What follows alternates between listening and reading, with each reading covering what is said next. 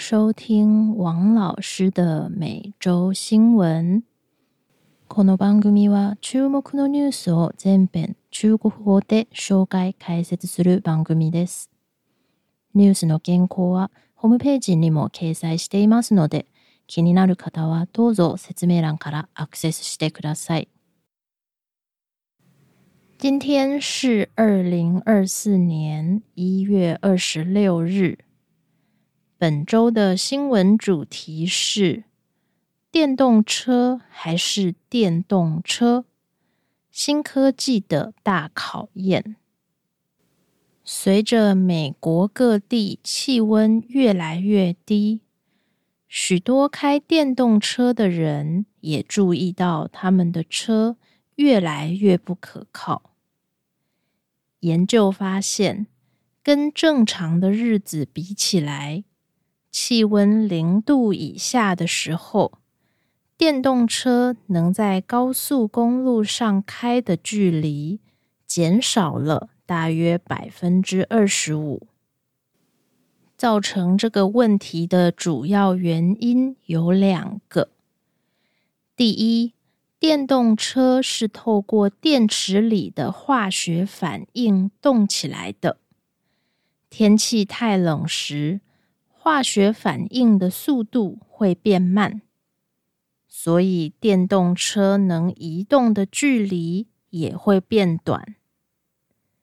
同时，开车的人冬天会开暖气，因此。电池必须把一部分的能源换成热量，这样一来，充一次电能移动的距离就更短了。为什么使用汽油的传统汽车不会碰到相同的问题呢？因为传统的汽车动起来时，本来就会产生很多不需要的热量，因此，当开车的人觉得冷时，只要把这些热量送到车子里就可以了，不必浪费更多能源。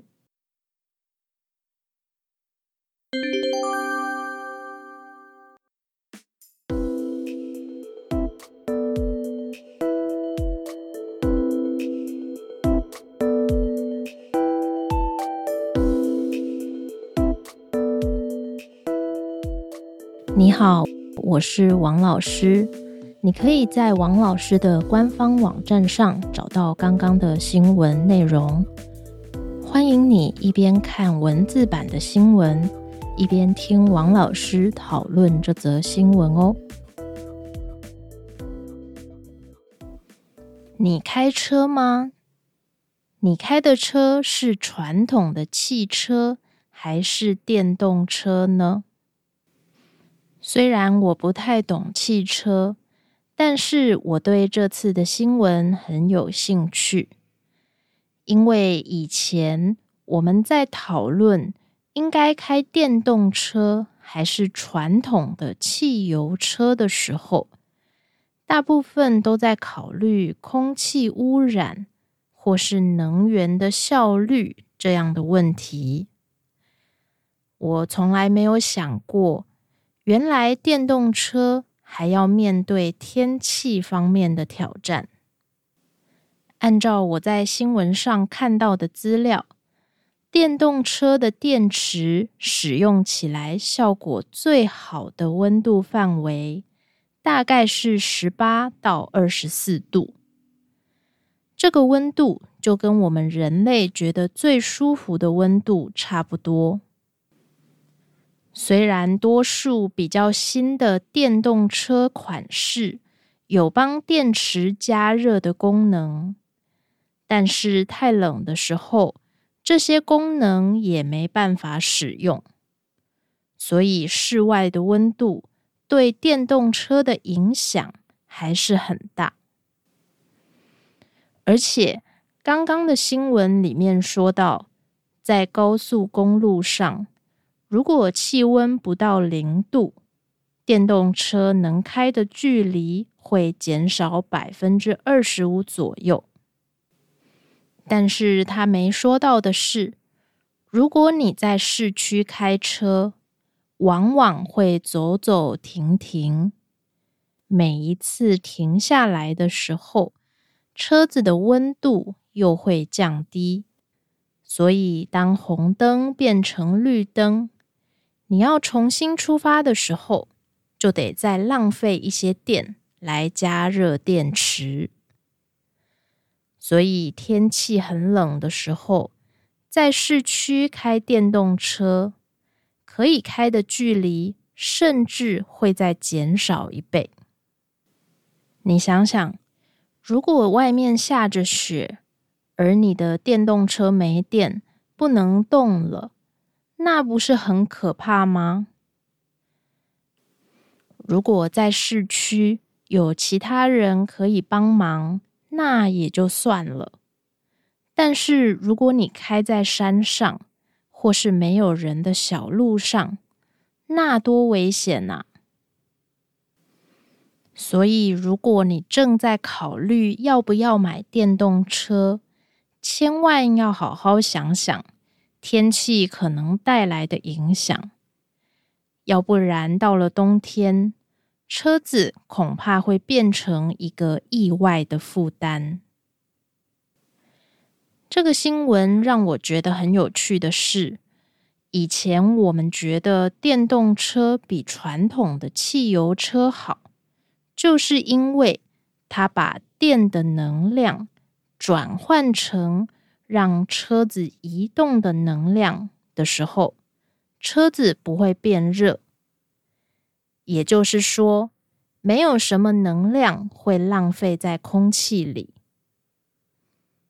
没想到这个优点到了冬天居然变成了缺点，而且还是一个可能会让车子完全动不了的重大缺点，真是不可思议。另一方面，大家本来觉得。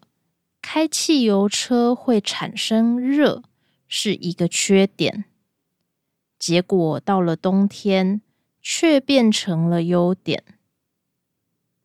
所以说啦，我们人类也是这样，有时候你以为是缺点的事，到了某个特别的时刻，可能反而会变成优点呢。不过，我找资料的时候，还发现了一件奇怪的事，那就是目前全世界电动车最普遍的前两个国家都在北欧，第一名是挪威，第二名是瑞典。二零二二年的时候，挪威卖出的新车里面。甚至有九成都是电动车。这两个国家都冷得不得了，为什么他们不会碰到新闻中说的问题呢？我并没有查到这方面的资料，不知道有没有人能告诉我答案呢？还有，我也在想，如果电动车到了冬天就变得很难用。那有什么方法可以解决这个问题？嗯，如果我是有钱人，当然可以买两辆车，夏天开电动车，冬天开传统的汽车。可是这样好像也不太环保。或许。同时使用电池和汽油的油电混合车会是一种不错的选择，因为王老师真的不太懂车。如果你懂车的话，欢迎你跟王老师说说你的看法哦。这么说起来，像台湾这种比较热的地方。是不是更适合开电动车呢？我在第八集的新闻里面说过，为了减少温室气体，台湾现在的政策是希望大家慢慢的放弃使用汽油的汽车，改用不会制造废气的电动车。所以现在只要说到电动车，就会想到环保。而且由于电动车是最新的科技，有时候还会有一种走在流行的最前面。很高级的感觉。另外，最近也有越来越多的百货公司或是公立停车场会画专门给电动车使用的格子，甚至有一些地方可以免费充电。所以，除了环保和流行方面的关系。还有一些人是为了方便还有省钱而换电动车的。不过，根据统计，现在全台湾的电动车可能只占不到百分之一。而我认为，电动车还不普遍的其中一个原因，就是充电站太少了。在台湾。平均每九辆电动车才能分配到一个公共的充电停车位，所以有时候甚至会出现开电动车的人抢停车位的状况。因此，在台湾虽然比较不容易出现新闻中因为天气而没办法开电动车的状况。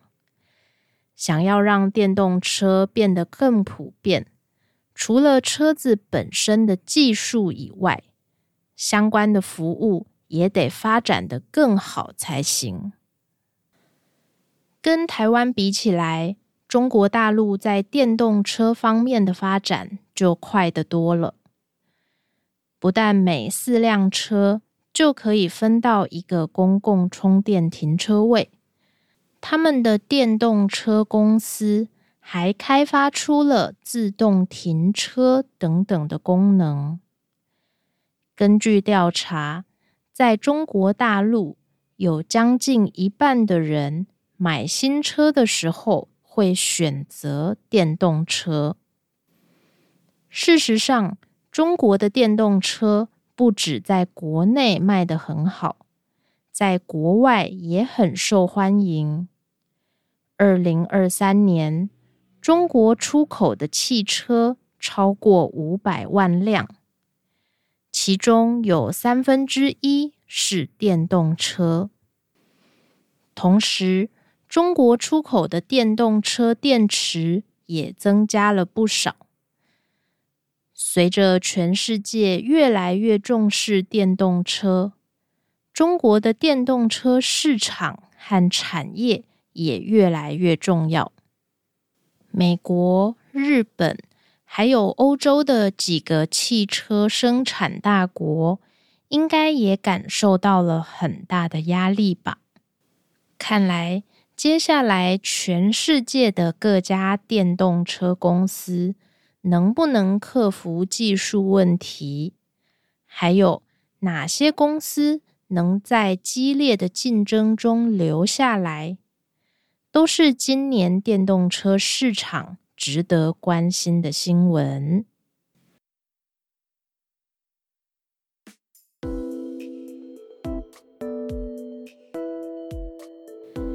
今天的内容说的差不多了，我想问问你，你对电动车有兴趣吗？A 有，我现在就开电动车。B 有是有，但是我还在考虑要不要买。C 没有，我觉得传统的汽车还是比较好。你可以在王老师的网站上参加投票，只要投票就可以看到其他人的答案。如果刚刚的 A、B、C 都跟你想的不一样。也欢迎你选 D 其他，然后留言说一说你的想法哦。今日の内容はここまでです。いかがでしたか？